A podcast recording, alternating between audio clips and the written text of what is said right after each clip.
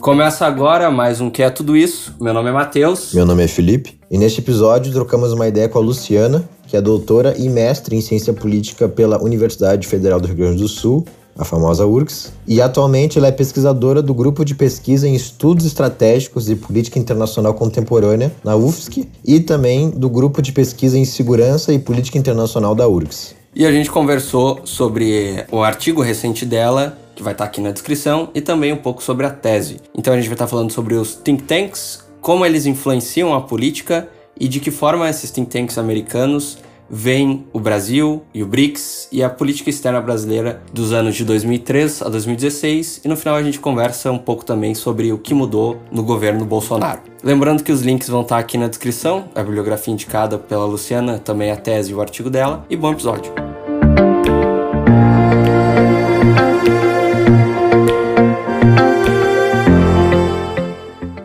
Então, seja bem-vinda, Luciana. Muito obrigado por aceitar o convite. E queria começar por uma pequena contextualização da tua pesquisa, que é uma análise da política externa do Brasil, basicamente, do Brasil e do BRICS, né? Como que isso foi recebido pelo exterior, sobretudo dos Estados Unidos, e começar com uma pequena contextualização assim desses anos de 2003 até 2016, que é onde se circunscreve a tua pesquisa. E depois acho que é interessante também a gente falar um pouco sobre como essa, a política externa mudou no, no, governo Bolsonaro e o que, que mudou com a relação Brasil-Estados Unidos e Brasil-Norte. Ah, então, primeiro eu gostaria de agradecer esse super convite e oportunidade de, de debater esses assuntos que venho trabalhando já há alguns anos. E, e, parabenizar também por, por, essa iniciativa do IFCH de divulgação né, de, dos trabalhos e das pesquisas realizadas uh, no âmbito do departamento. Então, muito obrigada mesmo e parabéns. Bom, então vamos contextualizar um pouquinho assim sobre o que, que é a política externa do Brasil nesse período uh, ao longo do, do, início do século XXI, né? E como ela vai se alterando também, e qual que é esse impacto, e por que, que é importante a gente descobrir e, enfim, identificar como que isso impacta na política externa dos Estados Unidos, né? Então, se tem no, no início do, do, século XXI, principalmente no, no governo Lula, é, no início do governo Lula, que começa em 2003, há uma modificação da, da política externa do Brasil, então uh, primeiramente, uh, tradicionalmente, a política externa do Brasil era muito voltada uh, para a região norte, em específico os países industrializados, como Estados Unidos, União Europeia, e a partir da, do, do, governo Lula, uma modificações ou transformações eh, na política externa do Brasil, e vai haver uma grande diversificação das suas relações eh, internacionais. Então, vai se dar grande ênfase à, à diversificação e intensificação das relações na América Latina. Também o Brasil vai se voltar à, à África, eh, ao continente africano, né? E também a outros países, como é, a China e, e, a Rússia também. E todo esse contexto internacional, desse maior protagonismo de, desses países, vai questionar tanto a hierarquia é, do sistema internacional e a sua estrutura com grande impacto para, para os Estados Unidos.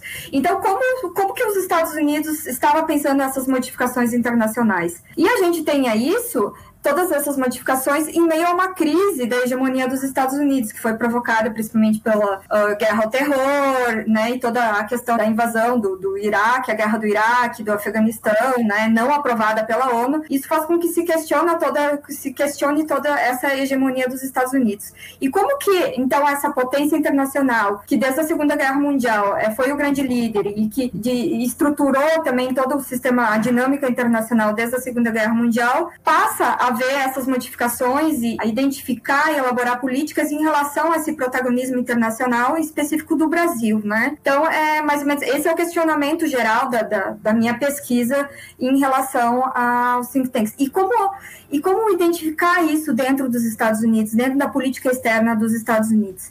Então, foi ali que eu comecei a, a analisar os principais think tanks estadunidenses. Uhum. Só dar um passinho para trás, então, Deixa eu só entender esse contexto assim.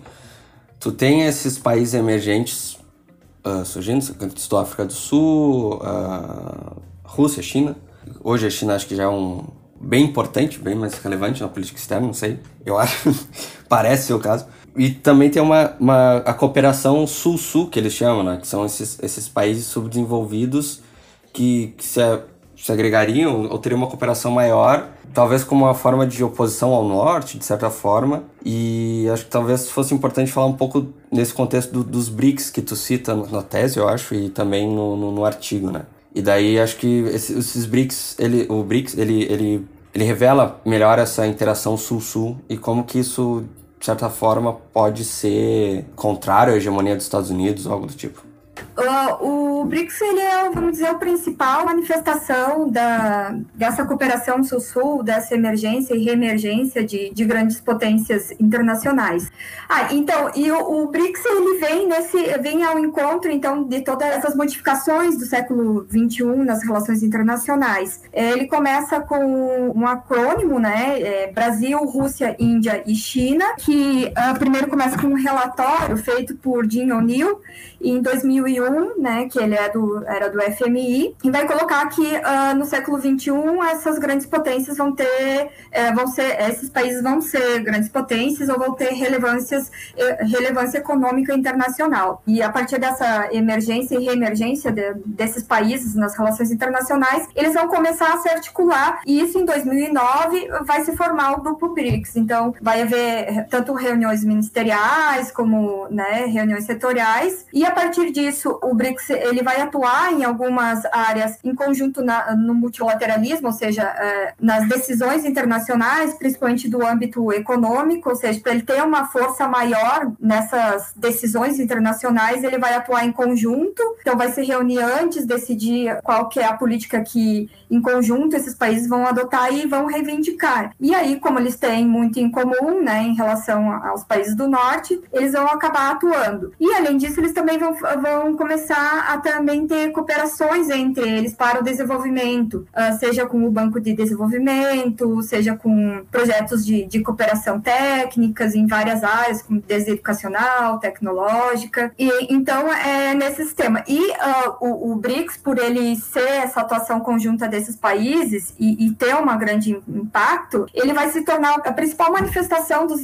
dos emergentes na, nas relações internacionais no século XXI. Ele vai demonstrar todas essas mudanças que estão acontecendo nesse período, né? No início do século XXI, enfim, a, o que a gente tem até 2018 por aí. Tá bom. Então, só para eu entender assim, tem um contexto onde tem esses países emergentes, essa cooperação sul-sul, que ela vem se mostrando com mais força e e daí acho que a gente pode partir agora, já que a gente já contextualizou a, a dinâmica, dizer, da, da época, a gente pode partir para a segunda parte, que seria como é que o, esses think tanks, esses, essas, eu não sei qual que seria a tradução para isso, mas enfim, como é que os, a mídia e, o, e esses, essas, esses think tanks e esses pensadores americanos receberam essa mudança no balanço, né?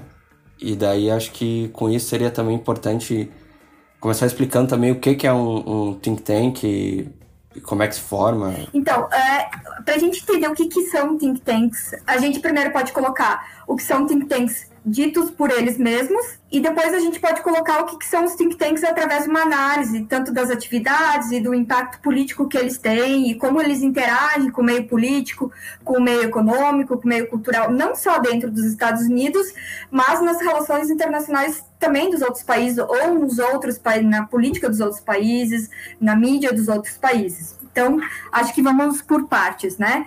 Os think tanks, eles, vão, eles são, uh, são instituições, eles se dizem instituições uh, educativas, sem fins lucrativos, e que eles visam promover tanto um debate público, melhorando, vamos dizer, a qualidade das políticas públicas, de uma forma bastante neutra. Isso que eles se, se dizem ou se apresentam como. Mas a gente vai olhar eles e vai estudar eles, a gente vê que a história não é bem assim. Então, atualmente, na política eh, estadunidense, e, em especial que eu estudo, que é a política externa dos Estados Unidos, eles vão desempenhar, então, uh, eles estão voltados a influenciar a opinião pública, a burocracia estatal e o Congresso e mesmo as decisões do executivo do presidente. Então, ou seja, eles, eles, eles desempenham papéis de, de pesquisa política orientada, mobilização da opinião pública, eles atuam como conselheiros para os políticos. Só que essas ideias não são neutras elas são elas têm um objetivo específico, não é o objetivo de promover o debate público,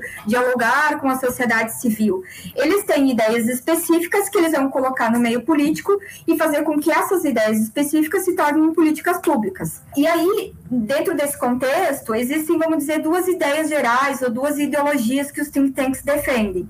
Ora, algum grupo de think tanks defendem uh, ideias que nos Estados Unidos são chamadas as ideias liberais, que lá nos Estados Unidos é diferente do que no Brasil. Vamos dizer, uma ideologia liberal nos Estados Unidos, ela está mais voltada para uma defesa do, do estado do bem-estar social, uma certa intervenção do Estado na, na, economia, enfim, em políticas sociais também, em políticas públicas. O liberal lá seria a esquerda aqui, vamos dizer assim. Isso, exatamente isso. É. E Aí uh, também a defesa, vamos dizer, de, de questões raciais, uh, questões uh, feministas, mas não tanto, eles não são tão, tão abertos assim. Ah, e dentro desses liberais, a gente pode, vamos dizer, destacar quais são os think tanks. O Council on Foreign Relations, que é o chamado CFR, que é bem bastante famoso, tem a Brookings Institution também, que é muito famosa nos Estados Unidos. E aí a gente vai para um outro grupo também, que defende ideias específicas dentro dos think tanks, que são chamados, chamados think tanks conservadores. E o que, qual que é a agenda geral? Então, é justamente ao contrário dessa agenda liberal. Ele surge depois, é uma, uma ideologia que vem depois, uh, vem na década de 50, né? E o que, que vai defender isso? Então, vai defender a diminuição do papel do Estado na economia, menos intervenção, né? A questão de defesa da individuais, a questão de, de porte de armamentos, a questão da defesa do, de uma agenda da família tradicional, né? Então, tradicional para eles o que significa homem, mulher, né? Branco, bonito, burguês ou enfim capitalista, né? Classe média, né? Então, é essa a defesa dessa agenda.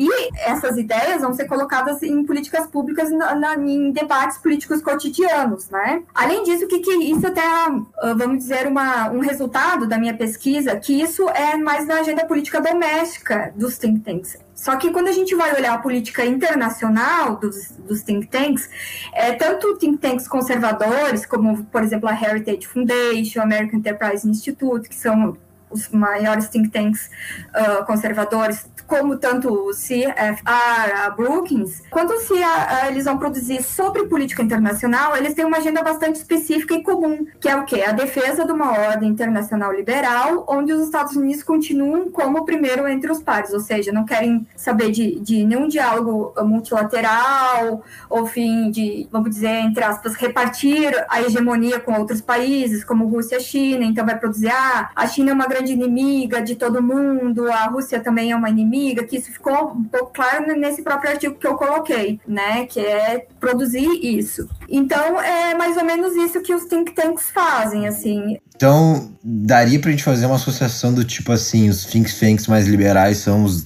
o pessoal mais alinhado às políticas econômicas dos, do Partido Democrata e os think tanks conservadores dos republicanos. Na política doméstica existe mais ou menos uma diferença, mas no internacional eles basicamente bombardeiam todo mundo. Seria isso? É exatamente isso, né? Então toda a ameaça, vamos dizer, é, é, exatamente isso que tu resumiu. Politicamente, é, domesticamente há essa diferença, mas uh, na, uh, na política internacional não. Então, toda e qualquer ameaça a essa hegemonia estadunidense, às instituições multilaterais tradicionais do, dos Estados Unidos, é, enfim, num contexto internacional mais amplo, vai ser considerada uma ameaça e eles vão produzir textos, produzir discursos, produzir narrativas para colocar dessa forma. Então, vou colocar que o, o BRICS desestabiliza a ordem internacional, uh, o BRICS não vai ser, não é importante, o BRICS não tem uh, relevância econômica, o BRICS não é democrático, né? Esse é um grande discurso, assim, do, de, quando se fala de Estados Unidos, é colocar quem é democrático, quem tem, defende os direitos humanos e não. E aí vão colocar isso, ah, BRICS uh, tem atores como Rússia e China não são democráticos, são autoritários, colocam o sistema internacional uh, em insegurança, em perigo, e nós precisamos combater isso, né? Basicamente, esse é o, o grande discurso. E aí você acaba deslegitimando toda a ação dos BRICS. E é interessante colocar que eles também selecionam, porque parece pelos textos e, e pelos discursos que eles acabam circulando, que aquilo que, que eles fazem é, é tudo é o que realmente eles parece que estão descrevendo os BRICS, mas na verdade eles estão apenas selecionando algumas das ações dos BRICS,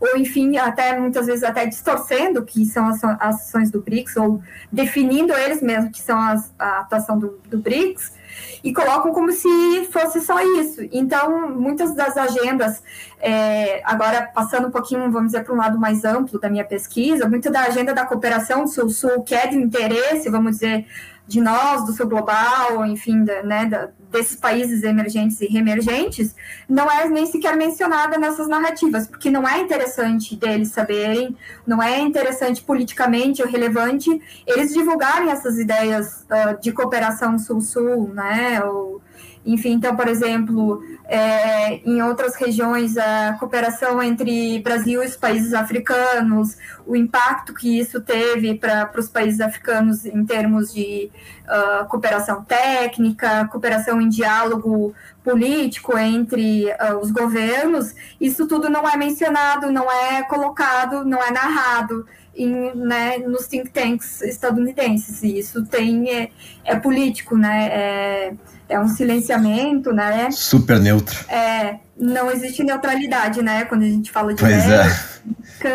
Não existe neutralidade. Então, esse que também eu acho que é o grande, a grande importância de se trazer esse debate sobre os think tanks. Por que isso? Porque os think tanks, eles não atuam só na política dos Estados Unidos. Os think tanks, eles atuam e o que eles produzem em todo o mundo, mas principalmente na América Latina. Então, muitos dos textos, muitos dos autores, uh, enfim, quem faz os think tanks, é consumir essa, essa produção é consumida na América Latina e não é só consumida na mídia, por exemplo, colunas uh, do, desses autores dos think tanks na Folha de São Paulo, é, durante o período Lula, também na, no, no, Estadão, né? Mas que é consumida pela própria academia brasileira e não é, não é consumida de forma crítica. Então, a principal revista, vamos dizer, por exemplo, de relações internacionais, que é muito famosa e todo mundo fala que é legal, é a Foreign Policy. E a Foreign Policy é administrada, ou era, por um think tank. Então, toda a produção que, lá, que, que é produzida lá, que é debatida lá, ela vai ter uma orientação de quem administra isso, né? E quais são os temas que são colocados lá, das, da forma como que é colocada lá e a argumentação que é colocada né, né, né nesse periódico. Então, é, eu acho que é uma grande colaboração nesse sentido também, de trazer esse questionamento para a própria academia e, e de, de forma geral para a sociedade, né? De a gente não saber que é neutro, mas que, que tem uma intenção política por trás disso e qual o impacto para a gente que está no sul global, né? Tu falou das, das revistas e colunas e tal, e eu queria entender um pouco melhor como que esses grupos eles alteram o cenário político ou, ou que estratégias eles, eles utilizam para mudar a opinião pública, né? É, aproveitando rapidinho, então basicamente o que os think tanks fazem é através de, dessa autoridade científica de especialistas seria basicamente moldar a opinião pública mesmo para os interesses dos Estados Unidos, seria isso? Isso, exatamente isso, né? Dos Estados Unidos, da classe econômica. Importante pontuar que, nesse sentido, é os interesses não dos Estados Unidos de uma forma geral, porque os Estados Unidos é, é plural, como aqui no Brasil e em todo outro país. É interesses da elite estadunidense, né? Principalmente esses think tanks, esses maiores think tanks, por exemplo, a Brooks tem 500 funcionários no orçamento, se eu não me engano, de 90 milhões anuais de dólares, né? Então, são grandes uh, instituições. E elas são financiadas por fundações, grandes fundações, a Fundação Rockefeller, a Ford Foundation, pelo próprio governo dos Estados Unidos, né? Então, é uma circulação, mas é uma circulação específica da elite estadunidense, né? Que, que vai uhum. Tanto produzir esse conhecimento, né? Porque você vai pegar os principais autores, eles são autores da elite estadunidense, que tem uma grande relação com o ambiente econômico, com o lobby, ou também, uh, durante muitos anos, eles, que é o chamado, que eles chamam, é um fenômeno específico que é chamado porta giratória, que uh, num período eles estão no governo dos Estados Unidos, em, em, em cargos de alto escalão, como secretário da defesa, uh, trabalhando lá na Casa Branca, e aí depois eles retornam para os, uh, né, acabam o mandato, eles retornam para os think tanks, e nesse tempo eles acabam produzindo, então, temas, sabe? Então, ah, às vezes ele é lobista também, eu tenho uma empresa de advocacia que faz... Uh, negócios entre empresas dos Estados Unidos e da América Latina, e aí ele também atua nos think tanks, né? Então a gente consegue fazer também essa, essa rede é, que a gente identifica quais que são, vamos dizer, as classes sociais que estão envolvidas nesses grandes think tanks. Bom, e em questão do, das atividades que os think tanks fazem, então, afinal, como é que eles vão influenciar, como é que eles atuam na política, né? Então, eles vão atuar desde o debate sobre política externa dos Estados Unidos, ou seja, então, eles vão atuar intensamente na mídia. Então, todos, uh, todo dia você vai ver um, membro de um think tank na Fox News, na CNN, é, enfim, todos os, os uh, meios de comunicação. E lá eles vão se colocar como, assim, intérpretes da da questão política do momento. Ah, então a guerra entre Estados Unidos e China. Então aí vai lá um, um autor lá do, vamos dizer, do, do CFR uh, falar sobre o que, que isso significa, né, para os Estados Unidos ou para o mundo, né? Geralmente é para o mundo, né? Porque eles são, estão acima dos Estados Unidos, né? Aí eles também vão estar nos, nos principais jornais, no New York Times, todos os dias vai ter um, uma reportagem ou, enfim, um, um editorial, alguma coisa nesse sentido. Também eles vão atuar na, na formulação de políticas públicas, ou seja, que é, é quando já está num processo um pouquinho mais avançado. Então, uh, esses próprios, esses membros uh, nos Estados Unidos têm os comitês nos congresso, no Congresso e no Senado, e aí eles vão lá prestar o que eles chamam de testemunha, ou seja, eles lá uh, têm um, um, comitê, vamos dizer, estou puxando agora para a América do América Latina, ah, tem um comitê sobre a situação na América Latina. Então, um especialista lá sobre a América Latina vai lá nesse comitê e vai dizer o que, que ele acha que está acontecendo na América Latina. Né? Mesma coisa sobre ah, o BRICS, né? Ah, se tem um comitê lá sobre o que, que é o BRICS. Aí ele, esse autor, que é um especialista sobre BRICS, um especialista entre aspas, né, Ou, né, que é o especialista do think tank, né, que ele se auto-intitula especialista, vai lá no, na, no comitê e vai discutir. Outra forma de, de atuar é eles fazem pequenos textos de três, quatro páginas, que eles chamam de policy briefings, que também a academia aqui acaba começando a usar, e acho que isso dá uma legitimidade bastante grande. E aí, esses policy briefings, eles colocam em pontos quais que são as recomendações políticas em relação a um tema específico. Ah, então o aborto. Daí vai ter lá, ponto, né, o conservador vai dizer, ah, o aborto uh, é ruim e em formas de políticas públicas. E o que, que eles fazem com esses documentos, enfim, com esses né, pequenos textos? Assessores parlamentares, vão entregar aos próprios congressistas, e também muitos desses uh, policy briefings são entregues aos próprios presidentes, né? Então, eles, como eles têm acesso a, a, a eles, eles acabam entregando uh, esse, esses documentos, né? Eles também vão produzir vão produzir também um, trabalhos mais, vamos dizer, entre aspas, acadêmicos, então eles vão produzir livros, né, que são muito consumidos pela própria academia, uh, não só nos Estados Unidos, mas internacionais. Eles mantêm o site deles também muito atualizado, eles promovem debates, então eles chamam pessoas do meio acadêmico, do meio midiático, do meio político e, e uh, né, do meio jornalístico para fazer uh, encontros no, nos próprios nas, nas sedes dos think tanks, que a maioria deles se encontra em Washington, muito perto do, do Capitólio, né?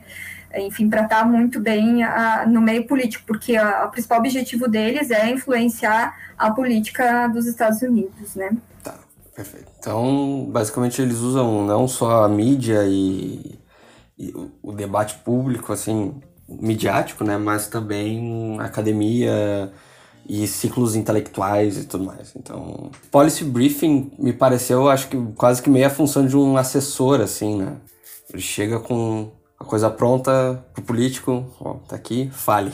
É, exatamente, é porque isso é bem estratégico. Uh, o que que acontece? Uh, tem um debate lá, um certo debate, e o assessor ou o político, ele não tem uh, informações para ele, ele se posicionar. Então, o think tank ele já vai chegar com um pronto, qual que é a decisão que o, o político tem que tomar em relação àquele, àquela pauta que está sendo colocada em votação naquele momento.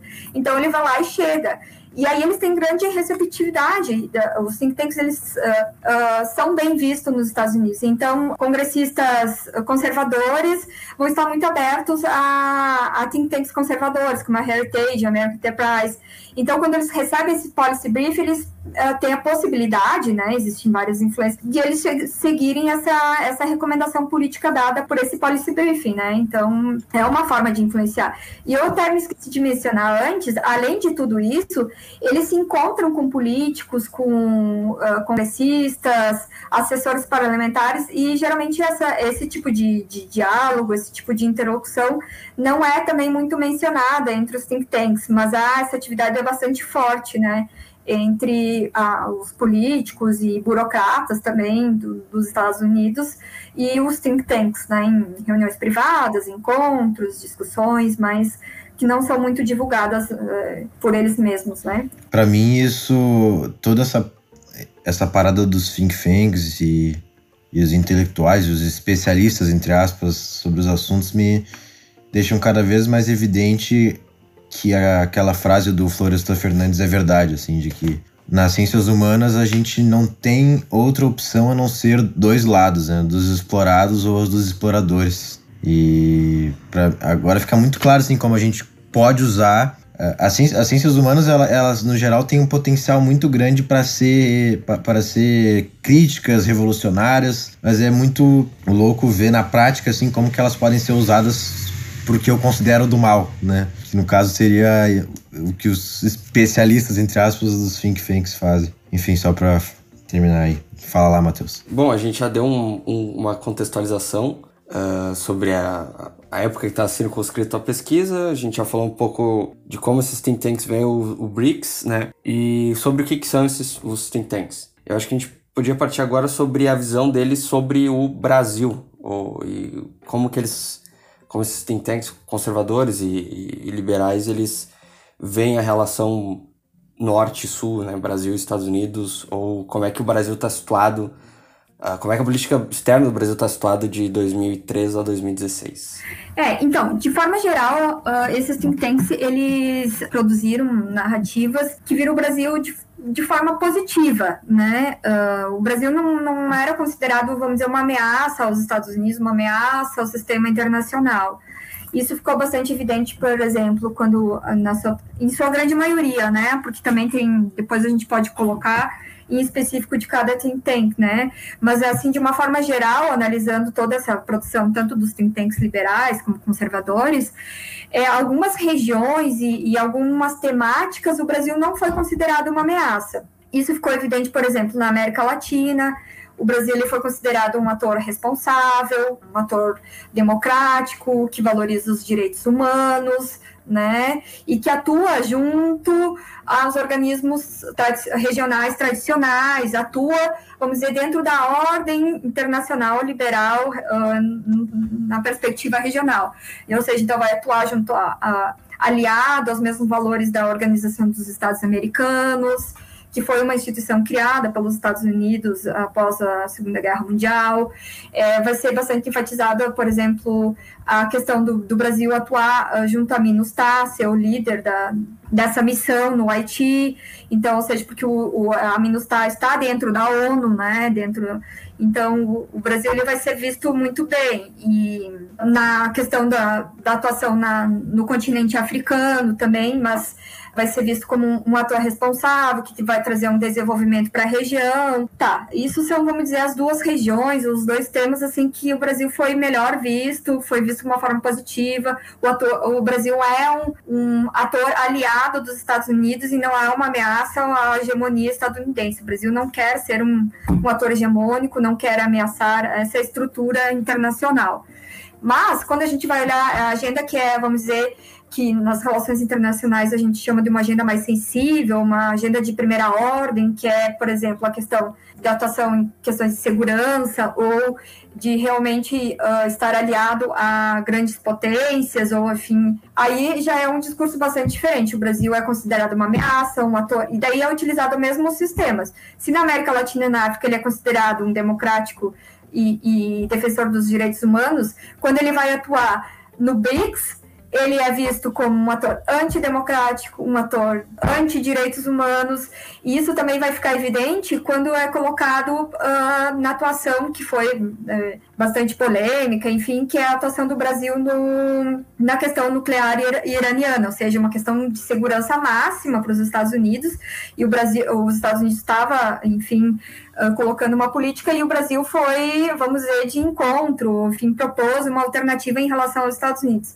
Isso foi visto como assim inadmissível para os think tanks. Como que o Brasil vai participar de um diálogo desses e, e enfim, aí o que, que, se produz em relação a isso? O Brasil é um ator irresponsável, o Brasil coloca o, o sistema internacional em grande perigo, a política externa do Brasil é muito mal elaborada, é, é irracional, é, defende ditadores, defende violadores do, dos direitos humanos. Então a gente tem do, esses dois lados em, em relação a, a, essa produção de, desse momento. E aí é, é bastante importante também enfatizar que a gente, que é aquilo que eu também estava comentando antes, que por mais que a gente, ah, a gente pode fazer essa análise entre essa, esses temas e regiões, mas é, é também é, nessas narrativas é importante destacar que não são todos os assuntos que são uh, reconhecidos pelos think tanks. Então eles só vão falar aquilo que lhe, inter, lhe interessa, né? Então a atuação do Brasil na América Latina vai falar da relação com a OEA com a MINUSTAH, né? Então, toda uma articulação de, envolvida com uma agenda de cooperação Sul-Sul, ela não é falada, ela é silenciada. Mesma coisa em relação à atuação do Brasil na África, ela é muito pouco comentada, não há nenhum, vamos dizer, uma, uma narrativa mais profunda sobre o que realmente foi a atuação do, do Brasil lá que o interesse do, dos think tanks não é esse, né? O interesse dos think tanks é produzir uma narrativa em relação a, aos seus interesses uh, né, da instituição, né? Então, mais ou menos isso. Sim, daí essa questão de direitos humanos e ordem democrática, antidemocrática, é usada, é, transparece, pelo menos é mais um está de acordo comigo ou não está de acordo comigo. Não é necessariamente que a pessoa é uma, um país é, viola os direitos humanos, algo do tipo. É, e isso fica evidente por essa narrativa, né? No mesmo período, em determinadas regi regiões e temas do Brasil, é um ator democrático, e em outras regiões, dependendo do interesse, ou enfim, até da, né, onde o Brasil se coloca como um perigo maior a, a questionamento dessa hegemonia estadunidense, através dos BRICS, que aí é um grupo mais forte, né, que envolve outros países com, com grande, vamos dizer, eh, relevância, aí o Brasil já é colocado como antidemocrático, né? Ou, enfim, assuntos que só os Estados Unidos podem uh, decidir, né? Que é a questão, vamos dizer, de segurança, questão nuclear, por exemplo, né? Uma coisa que, fugindo levemente ali do, do caminho, assim, mas por uma curiosidade mesmo, como é que os think tanks, eles legitimam, por exemplo, porque eles trabalham muito com essa questão de direitos humanos, democracia e tudo mais, né? E aí, como é que eles legitimam os, todas as, as ações imperialistas dos Estados Unidos em outros países? Tá, eles não são democráticos e nem, e nem dos direitos humanos, né, na política externa dos Estados Unidos. Mas como que os think tanks, eles não deixam transparecer essa contradição? Como é que eles legitimam isso? É, porque eles não apresentam alternativa. Eu vejo que, assim, existem, acho que, várias características. Uma delas é, vamos dizer, quando se coloca a narrativa, eles não, eles não colocam uma alternativa em relação à, alternativa, à, à narrativa deles, né? Por exemplo, ah, não vai dizer a minha opinião sobre os BRICS. É que eles são um, um ator uh, instável. Eles vão colocar, os BRICS são atores instáveis. E aí não se coloca esse questionamento e vai se narrar. Então eles vão colocar algumas questões. Ah, o BRICS é instável porque o Brasil já está numa crise econômica. Então eles vão relacionando alguns aspectos da realidade e vão manipulando, enfim, colocando com aquela ideologia política, ou aquela recomendação política, ou aquela vontade política que eles uh, determinam, né? Então, é colocado mais ou menos dessa forma. E como eu acho que também tem a ver muito que a gente uh, é muito acostumado uh, culturalmente, historicamente, com esse discurso. Então, a gente acaba não analisando de forma crítica o que, que é democracia, o que, que é direitos humanos, o que, que é instabilidade, instabilidade para quem, né? Em que sentido? Então, acho que também tem essa questão, como a gente também já está muito acostumado, para eles é ficar muito fácil colocar dessa forma.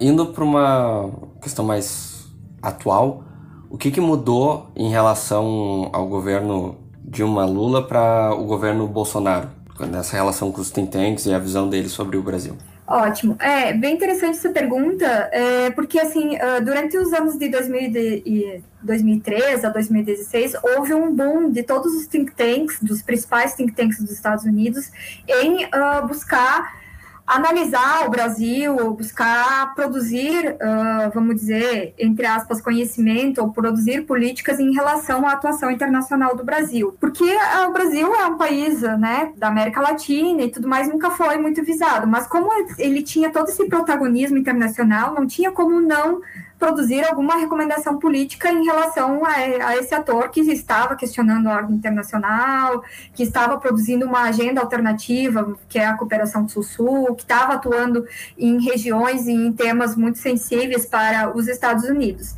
Então, isso fez com que se organizassem muitos. Uh, muitos projetos, se os think tanks investissem em pessoas que fossem, vamos dizer, se tornar, entre aspas, especialistas em Brasil, é, e essas pessoas produziam livros, produziam artigos para revistas, para jornais, é, para blogs.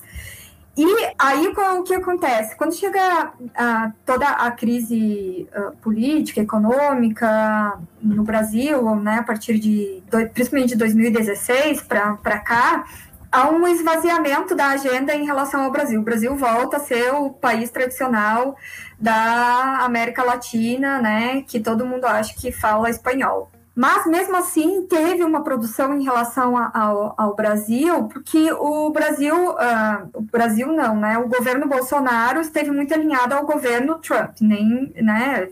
Um alinhamento automático entre uh, esses dois governos. E aí, os think tanks vão se questionar, vão, vão, também produzir sobre isso, e é bastante interessante, porque uh, por mais que a aproximação entre os dois governos foi intensa nesse período, no sentido não, não de uma cooperação, mas no sentido de um alinhamento automático e os, o Brasil seguir os Estados Unidos eh, nas decisões internacionais ou na, nas recomendações, né? É, e aí o que, que acontece? Os, os think tanks eles vão se questionar isso e eles vão colocar, olha, porque os think tanks eles não estavam também alinhados ao governo Trump. Isso é bastante interessante. E aí, tirando a Heritage Foundation, que inclusive o, o ministro das Relações Exteriores do Brasil, o Ernesto Araújo, foi o primeiro uh, ministro a, uh, a ter uma fala no think tank conservador da Heritage Foundation. Então, houve uma grande aproximação. E essa Heritage Foundation era muito próxima ao governo Trump, inclusive fornecendo é, funcionários e tudo mais, né? Uma ligação muito próxima entre esse think tank e o governo Trump. A própria ideologia, a formulação da, das políticas estadunidenses, a defesa da, da, agenda do governo Trump pelo, pela Heritage através da mídia e, e a, a, todas essas atividades que eu já comentei com vocês. Uh, salvo esse think tank, todos os think tanks colocaram de forma crítica a, a política do Brasil, né? Uh, e a política externa uh, do Brasil. Bom, então o que, que, se coloca dessa agenda do, do governo Bolsonaro? A gente tem algumas agendas que são bastante positivas, principalmente pelos think tanks conservadores, que são adeptos dessa ideia de uma agenda neoliberal, de uma agenda de diminuição do Estado, né? Participação de empresas privadas das privatizações. Então, os think tanks conservadores, eles vão ver, vão dar, vamos dizer, boas-vindas ao governo Bolsonaro no Brasil, é, vão elogiar essa, essa agenda uh, que uh, o governo queria desenvolver e está desenvolvendo, então uh, é muito bem visto, né? Então, os think tanks conservadores somente essa agenda, vamos dizer que é a agenda mais positiva que se é colocada dessa aproximação, enfim, é, do, que, do que é o governo Bolsonaro. Mas daí a gente já tem toda uma agenda bastante crítica produzida pelos think tanks. E ela vai se colocar, por exemplo, tanto pelos think tanks conservadores como pelos think tanks liberais, na agenda aí, por exemplo, de democracias e direitos humanos, é uma agenda que foi bastante colocada e produzida pelos think tanks, então é, os think tanks vão destacar o Bolsonaro como um governo não ditatorial, mas um governo antidemocrático, é, um governo muito aliado a essas políticas autoritárias, né, ditatoriais, muitas vezes ele é até comparado a, a Duterte, né, e aí, o que, que acontece? Uh, também, além dessa agenda de democracia e direitos humanos, a questão da política ambiental. Isso, então, foi bastante enfatizado nos think tanks, houve muita produção, muita não, né?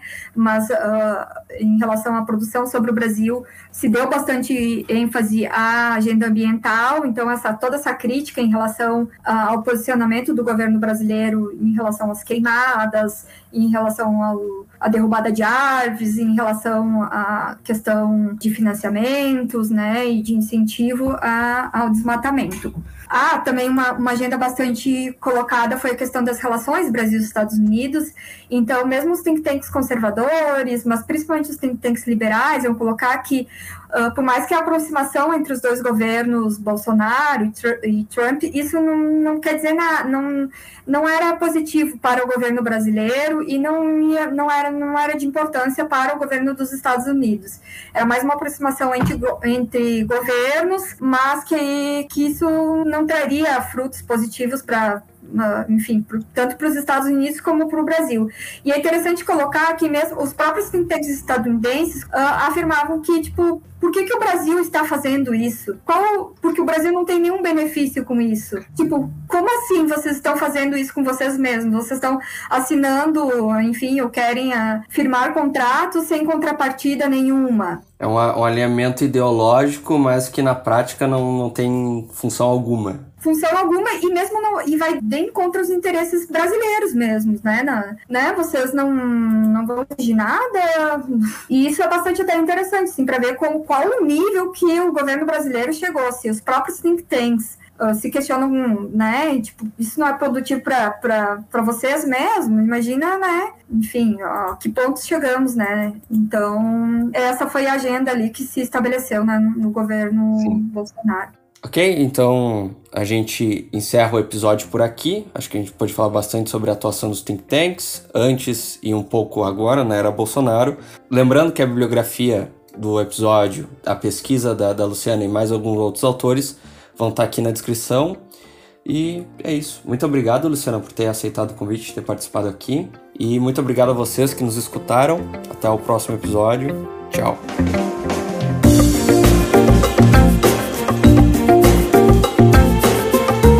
Esse episódio foi editado por Joe Prats. Contato em arroba Joe Prats.